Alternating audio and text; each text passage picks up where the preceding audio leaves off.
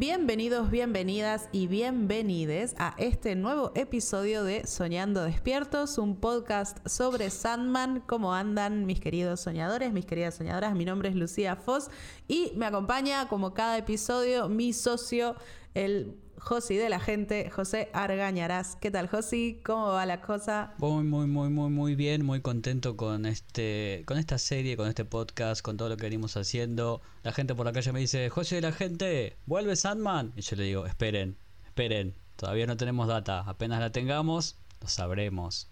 A mí, yo, me parece muy mal, loco. Me parece muy mal que todavía no tengamos data. Me gusta tu teoría de que se la están ahí guardando para, para contarnos, pero no puedo evitar sentir así un, hilo de terror cada vez que pienso en que no vamos a tener más series. Me parece muy mal. Pero esto también habla del estado de la industria, porque vemos al señor Neil Gaiman rogando que todos miren Sandman. Me parece que en esta época donde todo se renueva, tantas cosas tan básicas. Pero bueno, eso es otra discusión que tendremos en otro momento. Pero nuestro amor por Sandman nos dice queremos ver 70.000 temporadas de Sandman. o al menos las que hagan falta para llenar ¿no? los 10 tomos originales, para adaptar los 10 tomos originales. Menos eso. Después, si hay más, joya. Pero estaría bueno. No sé, metieron dos en una temporada, podrían ir metiendo a dos, son cinco temporadas nada más. No sé, viste, no, no, no es tan difícil. Hasta con cuatro, te digo, me estiro, ¿eh? porque algunas historias, por ejemplo, con este que hicieron una temporada, un especial, que ya vamos a, analizar también. Ojo. Sí, sí, hay que tener en cuenta que en los 10 tomos originales, tres de esos 10 tomos están compuestos por historias autoconclusivas, historias independientes, eh, como la que ya vamos a analizar, el episodio ese extra que nos regalaron hace, hace más o menos un mes, este, entonces, eso incluso lo acuerto un poquito. Yo, sigo. No hay, que, no hay que perder la esperanza. Ya nos enseñó Morfeo que la esperanza es lo único que se pierde y lo único que te salva de duelos. Lo único que le gana duelos a Satanás. Eh, perdón. Este, bueno, sí, es Satanás. No sé por qué me, disculpo. Es, la traducción correcta. Es Lucifer Morningstar, pero también puede ser The First of the Fallen. Ah, no, ese es de Hellblazer. Estamos acá haciendo crossovers a tope. Bueno, Josi, el día de hoy vamos a conversar sobre el episodio número 8 de la primera temporada de Sandman, la serie de Netflix. El episodio se llama en inglés Playing House y lo han traducido como jugar a mamá y papá, que bueno, viste que siempre hablamos un poco de las traducciones, los, los subtítulos de, de Netflix. En este caso creo que es lo más acertado. No, no, no hay realmente una traducción para esta idea de playing house, porque es como jugando a la casita, que también está jugando con esta idea de casa de muñecas, ¿no? que es el nombre de todo el arco. Pero no me parece que esté tan mal la traducción. Sí da a entender un poco, te adelanta que esto de mamá y papá, bueno, quizás tenga alguna consecuencia a futuro. A mí me gusta Playing House traducirlo como jugando a papás y mamás, porque el idioma inglés es mucho más sucinto. Aquí en castellano tenemos una variedad y una riqueza de palabras y de metáforas de, cosas para decir. Que en inglés es mucho más fácil. Usas tres palabras. Por ejemplo, los tipos, viste, te dicen I love you, pero no tienen la distinción de te quiero y te amo. Yo desde ahí para abajo digo, bueno, ya está, Yankees, go home. En el catalán tampoco, en el catalán no existe te amo y a nadie le importa, pero bueno, es un idioma que hablo, así que tenía que hacer la referencia. Em, bueno, sí, sí, claro, ya, ya lo decía lo decía Borges, ¿no? el, castellano es como un idioma muy con demasiadas vocales, es un idioma así muy, muy, muy largo. Pero bueno, más allá del título y la traducción, empezamos este capítulo con Rose Walker ahí tranqui, soñó ella su propio camino hasta el salón del trono de Morpheus, porque, porque puede, porque los escuchó hablando de su hermano y ella está buscando a su hermano Jed y bueno, simplemente fue para allá, lo cual nos habla de el poder que tienen los vórtices, los vortex, en, este mundo del, del ensueño. Y aquí tenemos que decir que continúa la mezcolanza con el mundo de los cómics, que no avanzamos todavía, ¿sí? Todavía está siendo remixado. Porque el capítulo siguiente en el cómic del que hablamos en el anterior sería Collectors, ese vendrá después, pero hasta ahora podemos decir eso, que no ha avanzado nada el cómic, me parece una decisión correcta porque el que viene está buenísimo, pero este tiene unas ideas muy muy buenas y me gusta mucho el diálogo explicativo que tiene Morfeo cuando le dice, bueno, el vórtice es un mortal, yo pensé que iba a decir humano, pero dijo mortal, con la capacidad de soñar tan poderosa que se mete en los sueños de otros, que no se sabe bien por qué, cada tantos milenios sucede. Me parece que también está bueno explicar eso para el que no lo, no lo entendió o no lo, o no lo entendería, pero me parece que estuvo bueno eso. Sí, totalmente. Es importante que se entienda un poco el concepto de cuál es el poder, entre comillas, que tiene Rose y por qué es tan importante y por qué, por ejemplo, Lucien le tiene tanto miedo, ¿no? Em, esto es algo que en el cómic también se va dando, pero de una manera mucho más solapada. No, no, está como este encuentro, este diálogo entre Rose y Sueño hasta, hasta el final, básicamente. No, no tienen un encuentro de, este, de esta magnitud. Y a mí me gustó que estuviera. Porque uno de los grandes cambios, y es una cosa que se ve en este capítulo, Em, tiene que ver con dónde está Jed, ¿no? ¿Dónde está el hermano de Rose Walker? Que es este, esta motivación que hace avanzar la, trama, que nos preguntamos todo el tiempo, ¿dónde está y cómo puede ser que no esté en el sueño, pero esté vivo? ¿Cómo puede ser que sueñe y esté vivo, pero no aparezca en el ensueño?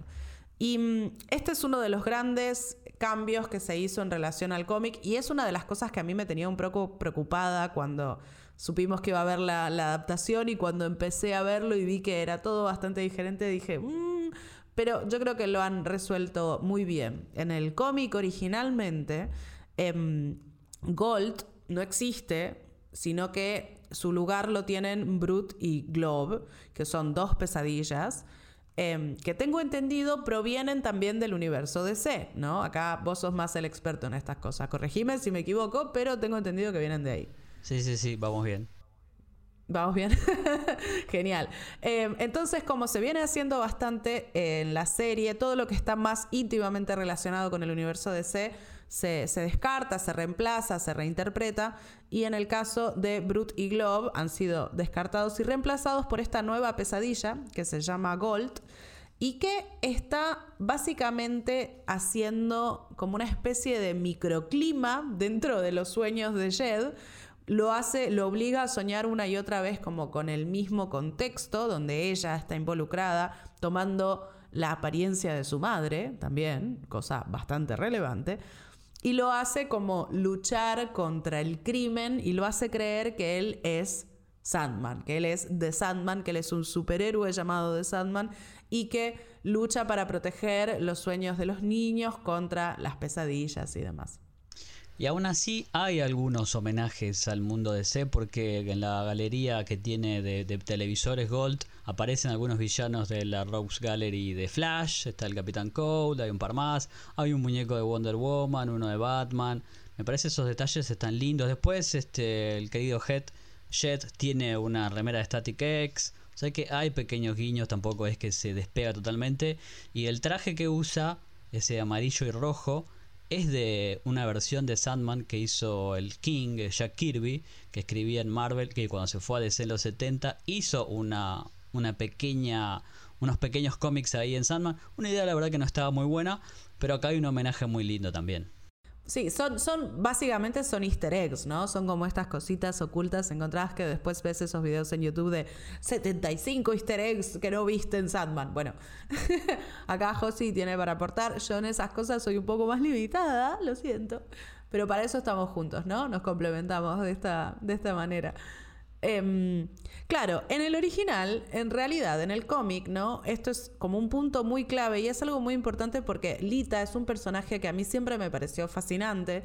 Y mm, en el cómic originalmente, Brute y Globe lo que hacen es tomar el, fantasma de Héctor, del marido de Lita, que por supuesto estaba muerto, y le hacen creer a él que es... Em, Sandman, le hacen creer que es este superhéroe y, lo, y que Jed de alguna manera es un niño que ellos tienen que proteger, cuando en realidad lo que están haciendo es como que han construido murallas alrededor de la psiquis de Jed y se han aislado del sueño de esta manera.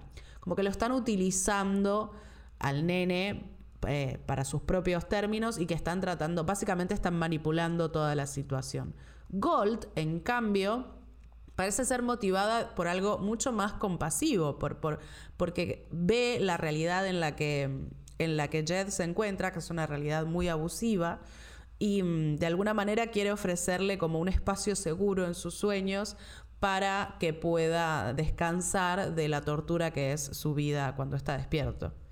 Sí, me gusta este esta nueva visión que tiene esta pesadilla, que nos habla también de, una temática de este episodio, porque el mundo y toda la historia es mega cruel con el pobre Head, lo vemos que está cuando despierta, está en una especie de sótano encerrado, lo muerde una rata, en los sueños cuando le vienen a atacar las ratas me pareció una imagen terrorífica, yo que le tengo pavor a las ratas, fue como, ¡ah! ¡Basta de esto! Sí, horrible, pobrecito. Sí, sí, la verdad es que toda esa situación, el actor que hace de Jed me parece que es un trabajo fabuloso, fabuloso. No es nada fácil ser un niño y hacer ese tipo de cosas. Eh, kudos para él, definitivamente.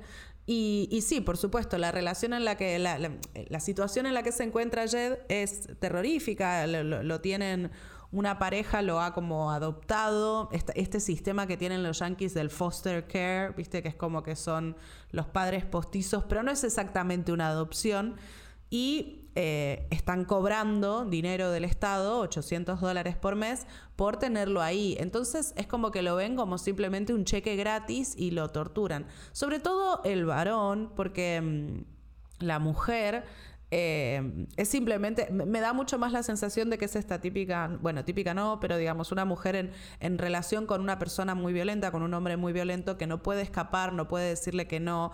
Ella se ve que tiene como ciertos impulsos de intentar proteger al niño, pero no se atreve, no se atreve porque está en una relación muy abusiva y mm, la violencia que ejerce este tipo también la ejerce sobre el niño y también la ejerce sobre ella, le tiene miedo.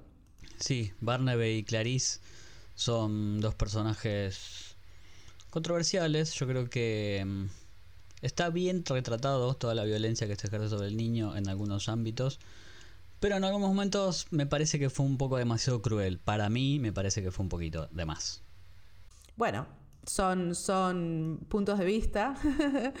este, es posible. Yo, yo creo que, a ver, hay cosas muy heavies y me parece que hay gente que es así. Entonces, de alguna manera, Gaiman nunca tuvo, Gaiman nunca tuvo miedo de mostrar la auténtica miseria humana. Hemos visto a lo largo de su obra una y otra vez, así no, no, no le da prurito, ¿eh? no, no, no, no le tiene miedo a meterse con temas muy escabrosos. Este, y me parece que acá es, es, un reflejo más de eso. Esto también es algo de lo que comentaba la otra vez cuando hablábamos sobre eh, en el capítulo anterior, cuando hablábamos sobre el cast de Rose y cómo decidieron hacerla afroamericana y que toda su familia sea de descendencia africana, eh, este capítulo en particular, ahí fue donde a mí me pegó muy fuerte esa decisión. Y me parece que es donde digo, no fue una decisión casual. No es que decidieron, bueno, Unity, Kincaid y, y Rose Walker y Jed Walker van a ser negros y eh, porque sí, sino que me parece que todo lo que es la situación de abuso en la que se encuentra Jed, proveniendo de este matrimonio blanco y ejerciendo esa violencia contra un niño afroamericano, pega mucho más heavy que si fueran todos blancos, porque hay una historia de violencia sistémica, histórica, digamos, obviamente, no, no, no sé si nos vamos a tener que meter en eso, pero no, creo que haga falta explicárselo a nadie, pero Estados Unidos tiene una historia horrible de racismo y eso, de alguna manera, la serie se está haciendo cargo de esa historia y está añadiendo una capa que en el cómic no existía, porque en el cómic Rose y toda su familia son blancos. Entonces esa violencia realmente queda como violencia entre blancos nada más. Pero cuando hay un niño negro y, una, y adultos blancos abusando a él, hay toda una lectura nueva, sobre todo en el contexto de Estados Unidos. E incluso se puede, obvio que estoy totalmente de acuerdo, se puede volver a la temática de una casa de muñecas porque el mismo Head sería un personaje más de esta casa tan terrorífica. O sea, hay muchas capas de, lectura y me encanta. Por eso no amamos tanto esta obra, porque tiene muchas capas. Y otra vez, este, aunque no estoy de acuerdo, me parece brillante también. Totalmente. A ver, ah, yo pensé que ibas a decir que por eso te gustaba hacer el podcast conmigo, loco, porque ponemos a contar estas cosas. No, bueno, pero eso lo doy, lo doy por descartado, obvio. Si no, hubiera presentado mi renuncia así de una, así, chic, nos vemos. Bueno, así que em, tenemos entonces por un lado Jet viviendo toda esta situación, Rose encontrándose con Morfeo, Morfeo mandándole a, a Matthew a que la acompañe en la vigilia para que le diga, vos tranquila, él te cuida, él es mis ojos. Y no es la única entidad que se da cuenta de esto, porque en un momento estamos con Rose y con Hal, con, su, con el casero, con el dueño del Airbnb donde vive, que están repartiendo en la playa estos flyers que hizo Rose. Y mm, eh, aparece el Corintio, nada más y nada menos, nuestra pesadilla favorita, vamos a decirlo, vamos a hacernos cargo, no sé, al menos yo me hago cargo, no sé vos, no sé tú, pero yo, el Corintio es definitivamente mi pesadilla favorita. Y se da cuenta, lo ve a Matthew y dice, uy, uy, uy, no, no me puedo acercar. Él está como con muchas ganas, viene persiguiendo a Rose, se había ido a ver la Unity Kincaid del otro lado del, Atlántico para irla a buscar. No, ya se volvió, bueno, se volvió, me vuelvo para Estados Unidos. El tipo viene así, muy pacientemente persiguiendo a Rose, pero en el momento en que se da cuenta de que está Matthew, decide, mm, mejor vamos a encararlo de otra manera. Me, sumo a los Corinthian Lovers, obvio, yo soy un Corinthian Liver. Te quiero decir que acá hay otra distinción también linda del idioma inglés, porque lo llama de una forma Matthew, pero él le hace la aclaración que nosotros la tenemos en castellano, que le dice Crow y Raven, y acá es cuervo y grajo, y uno dice. ¿Pero quién dice? Sí, nadie ¿Quién dice, grajo? ¿Quién dice grajo, José, por favor? Sí, sí, pero me parece una distinción linda también. Es otro juego para mí de muy borgiano de jugar también con las palabras. Tal vez leemos un poquito de más ahí, pero me gusta también que siga jugando. Me gusta mucho también la química que tienen esos pocos segundos Holbrook con eh, Cameron Mitchell. Cuando se da vuelta y lo ve y dice, mmm, este, ¿quién es? Y todos pensamos lo mismo porque somos Corinthian Livers, pero sí, sí, me gusta mucho este tipo, este tipo, lo bien que actúa, loco. Yo la verdad que si hay que elegir este personajes favoritos y el Corintio está arriba. Está ahí arriba, ¿no? Sí, sí, es, es maravilloso. Y, coincido, esa escena entre ellos dos, que también es como demuestra una vez más lo inteligente que es el Corintio, ¿eh? hay, que, hay que admitirlo. El tipo, el tipo es muy, muy perspicaz, conoce muy bien la humanidad y sabe cómo entrarle a la gente. Y mm, bueno, ya evidentemente por los ojos. Y, y perdón, consigue estos pósters que están pegando por todos lados eh, Rose y todos sus compañeros de la casa de muñecas. Eh, a través de Hal, justamente, ¿no? Entonces consigue el teléfono de Rose y se entera de que Rose está buscando a Jed, que es otro punto muy importante de la trama. Em, también quería contar que este, bueno, vuelven a aparecer, por supuesto, las hermanas araña, eh, vuelven a aparecer Barbie y Ken. Yo, cada vez que Barbie aparece, pego un grito, boludo. No puedo evitarlo, la amo, la amo muy profundamente. Y yo creo que la gente que no ha leído los cómics no entiende del todo mi amor profundo por Bárbara. Pero es que es maravillosa y está tan bien, ella está tan bien, que es una cosa que me hace muy feliz, pero eh, sé que es desproporcionado, sé que no, no, es correspondiente con la cantidad de tiempo que aparece en pantalla. No, no, no, yo también, a mí me gusta mucho también el personaje de Miss Barbara, pero creo que aquí también se pierde un poco el jueguito ese de que están en la casa de muñecas Barbie Ken, que ya dijimos en el anterior, porque eran mucho más correctos en, en el cómic, eran mucho más rígidos, mucho más este como era Barbie al principio. Acá es como que está, Ken es mucho más sleazy, mucho más chanta, mucho más medio garca, que está bueno también, parece una, una acepción correcta porque esta época también es un poco eso.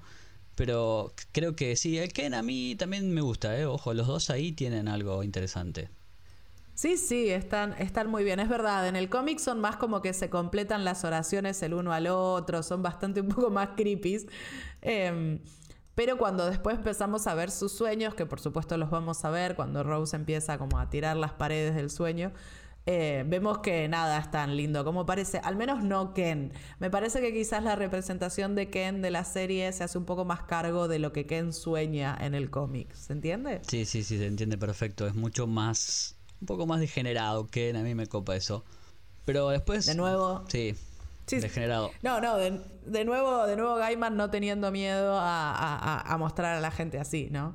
Se me, se me escapó por ahí que cuando apareció Matthew con Rose ahí en esa playa, hay un diálogo calcado al cómic cuando dice que siente los ojos de Morfeo que están en su nuca. Siempre nosotros que andamos buscando ahí las cositas calcadas. Bueno, aquí hay una que está buenísima. Aparte, Patton Oswald, la verdad es que yo aprendí a quererlo. ¿eh? No soy muy fan de él, pero después de Parks and Rec lo aprendí a querer un poco y acá me gusta mucho. Yo lo quiero desde, desde Agents of Shield, mirá lo que te digo. que no, no lo quiere nadie por eso, pero no, mentira, somos, hay, hay una base ahí de fans muy fiel y, y, yo lo quiero mucho de esa época, que hizo como ocho personajes para Marvel en, en, esa secuencia. Pero es un grande, es un crack y qué divertido debe ser ser actor de voz. Eso debe ser muy divertido. Sí, también está, bueno, es un cast de lujo de las, las voces ahí, porque está también Mark Hamill como Mer, que apareció muy muy poquito, pero yo lo tengo arriba. Quizás para el que no haya leído los cómics diga, bueno, este es un personaje más, es un personaje muy muy bueno.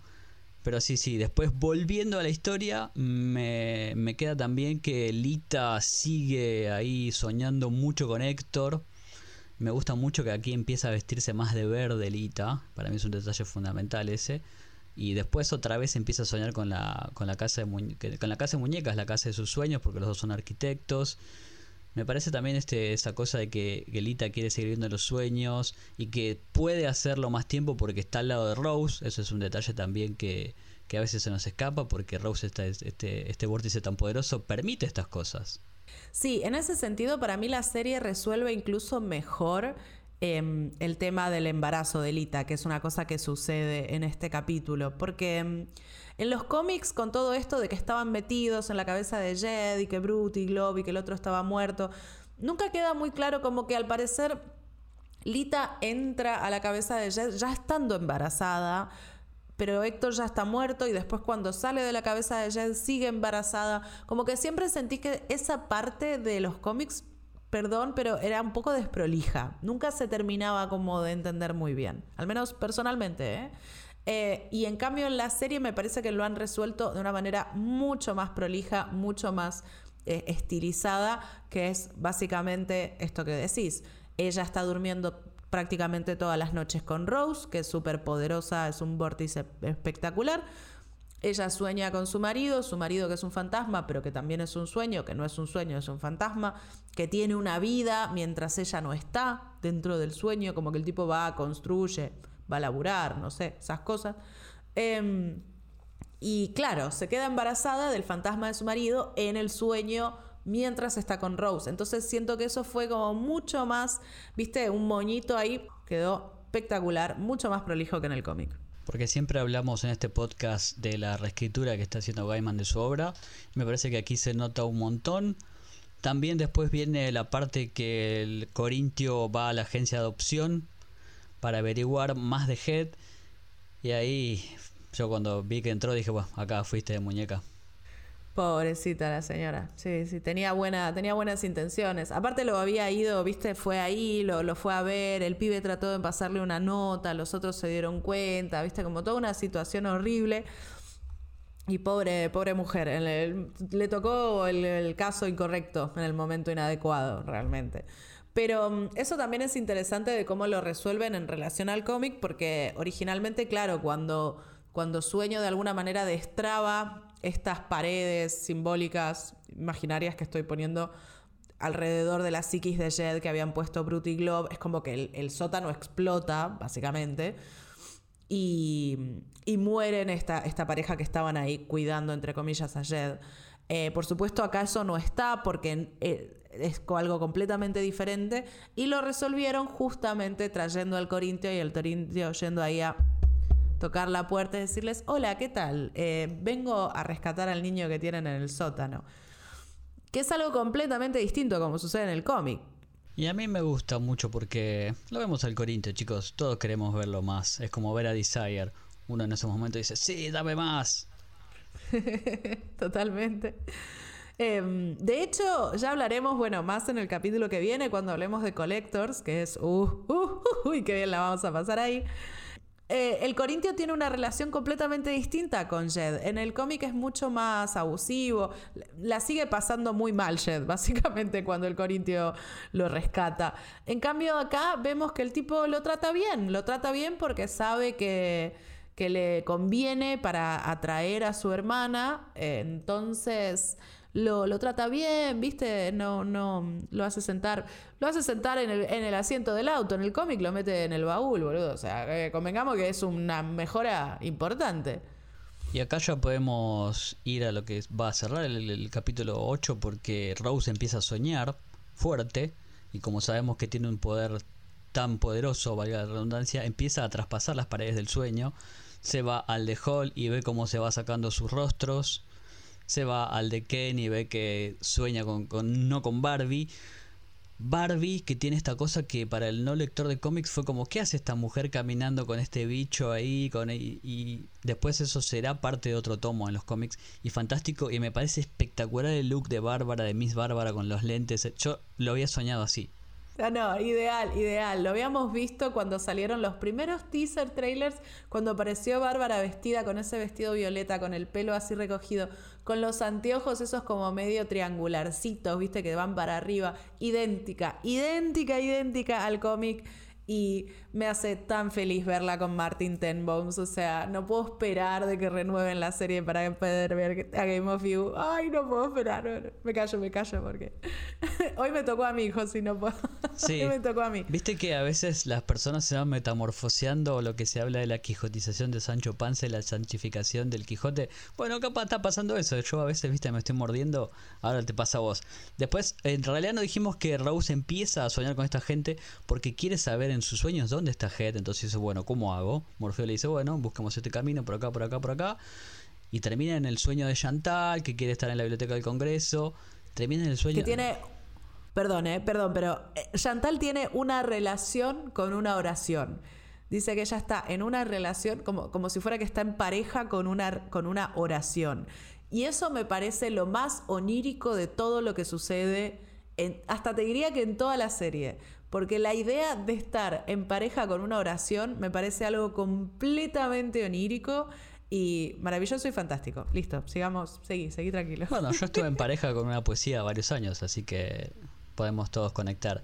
Después va al sueño de Zelda que está en el cementerio y acá uno entiende el amor que tiene Mariana Enríquez por este tipo de obras porque es algo que hubiera soñado ella hacer este cementerio tan hermoso que van caminando y finalmente Rose descubre dónde está su hermano, la casa de su infancia, otra vez la casa de muñecas. Y aquí aparece de vuelta Gold, que se transforma en su madre. Acá quiero aplaudir los efectos especiales que estuvieron muy, muy buenos. Sí, sí, sí, notables, notables, toda la temporada, pero me encanta la piel de Gold. Es una cosa que mm, como una especie de galaxia oscura, no sé, no sé ni cómo describirla, pero bellísima. También nos comimos que Rose encuentra a Alita en pleno acto sexual con Héctor. Fue como, ¿qué estás haciendo? Y bueno, amiga, es mi marido acá, ¿qué querés que haga? Claro, ¿qué te pasa? Aparte Héctor está buenísimo y ella también es re linda. Bueno, dice, sí, la verdad que yo los, vería un rato. No como hace Rose así, pero... o, sí, pero bueno, con, consentimiento. Obvio, obvio. Mis sueños de Fish por ese lado. Y terminamos con, eh, con esta, con encontrando a Gold, algo que me encantó. Me encantó porque igual tengo que hablar acá de Morfeo que ha sido... En un momento parece que cambia, en otro momento parece que no. Esta cosa que tienen porque cuando terminan salvando, cuando termina encontrando a Gold, dice, bueno, listo, pum, y se va. Y Rose queda ahí pagando y dice, pará, ¿dónde está el pibe? Ahí no me gustó. El problema tuyo, hermana. Sí. sí, sí, bueno, él es así. Pero él es así, tiene sus momentos eh, de hecho, para mí en la serie lo han hecho como mucho más empático y mucho más humano de lo que era en el cómic. En el cómic es un insoportable, boludo. insoportable no, es nuestro héroe, pero no es particularmente empático, por ejemplo. Y es muy creído y bueno, el tipo es así, ¿qué vas a hacer? Sí, por eso hablamos en algún momento en este podcast de que no es una obra para identificarse con ciertos personajes. Me parece que no va por ahí. Pero quizás con la búsqueda de Rose te puedes identificar un poco más, de buscar este encontrar tu familia, porque en un momento Sueño también le dice algo muy interesante. Le dice que todos buscamos un hogar cuando dormimos, aunque no se me había ocurrido a mí, y es una linda idea también. Sí, sí, es algo que yo tampoco había pensado y que, y sí, un poco todos queremos ir a casa, quizás. Y después también tiene un diálogo muy muy lindo con Gold que es una pesadilla, pero que en realidad eh, no quiere ser una pesadilla. Es muy lindo eso. Eso, todo eso es original de la serie y, y realmente la idea de que una pesadilla pueda soñar con ser otra cosa, eh, que es lo que le dice ella, ¿no? Le dice, hasta las pesadillas soñamos, mi lord. Y mm, lo caga, boludo, lo caga. O sea, para mí lo caga. ¿Qué quiere que te diga? Eh, le, le, cantó las 40, le, le cantó, no sé, 33 de mano, todas juntas, porque Em, el tipo no, es como que se enoja y dice, bueno, a la oscuridad, pum, ya está, eh, no, no quiero discutir más con vos, ¿entendés? Desde su posición de poder, él puede tomarse el atrevimiento de hacer esas cosas y nadie le puede decir nada. Pero él sabe que no está haciendo las cosas bien. Y Lucien sabe que no está haciendo las cosas bien. De hecho, la manda un poco, la manda no a lavar los platos, pero a ordenar los libros cuando después de toda esta secuencia, porque Lucien empatiza con Gold y le dice, yo antes, yo no siempre fui lo que soy. Yo antes era otra cosa hasta que usted me hizo su bibliotecaria. Que nosotros que leímos los cómics sabemos qué es lo que era antes, pero no lo vamos a decir en este momento. Y él le dice, bueno, sí, pero no, ahora no se me canta y está equivocada y no tengo ganas, chau. Como que no le da ninguna motivación realmente, no le da ninguna respuesta. Y eso es una temática que recorre toda la obra de este episodio en particular, el cambio, porque vemos que Lucien ha cambiado, Gold quiere cambiar. Morfeo, a pesar de él, ha cambiado porque al principio del episodio va a buscar a Lucien para, que, para encontrar respuestas. Algo que en él anteriormente hubiera sido impensado.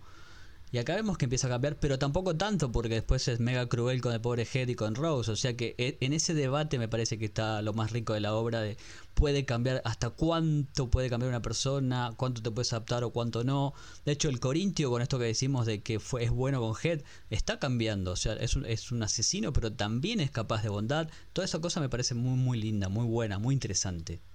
Sí, yo creo que en el momento en el que ves la obra en su completitud, eh, es claramente el cambio, es el gran tema que atraviesa. Hay un montón de temas, por supuesto, eh, pero este concepto del cambio y hasta dónde podemos cambiar y hasta dónde no, es el gran tema de Sandman, de alguna manera. Eh, quizás suene raro para gente que no haya leído el cómic porque uno creería, bueno, el tema son los sueños, son las historias, y sí, por supuesto, eso también pero eh, al final, eh, no se olviden que empezamos esta historia con un, con un hecho traumático muy grande de nuestro protagonista. Nuestro protagonista empieza encerrado, lo encierran apenas empieza y pasa toda esta, esta etapa de cautiverio que cuando sale lo hace cambiar, porque haber estado encerrado lo, lo hizo cambiar. Y de eso se trata la historia. Y cerramos el episodio con el Corintio encontrando a los padres de Head. Ahí fuiste muñeco también. Bueno, algo, un giro, un giro ahí poético porque los comió, los hizo percha y los salva Head. Ahí, el Corintio sumó un puntito más, ¿eh? Y sí, todos estábamos esperando ese momento, se lo merecían un poquito. Y bueno, qué sé yo, me parece que sí. Es muy feo, muy feo toda esa situación. Es un alivio verlo ayer salir de esa situación. Da un poco de cagazo que sea con el Corintio, pero bueno, lo está llevando a un lugar re tranquilo, está llevando a una convención de cereales, así que no puede, ¿qué le va a pasar? Tipo, va a comer sucaritas todo el día, ¿no? ¿Qué, puede salir mal en una convención de cereales? Todo y nada. Vos tranqui head, confía en el Corintio que no te va a fallar. Lo único que no le no permita que se saque los lentes nunca.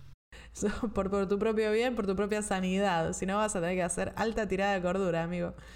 Nos queda cerrar este episodio que fue dirigido otra vez por el colombiano Andrés Valls, con un trabajo a mí hasta ahora yo creo que no tengo ninguna pega contra ningún director.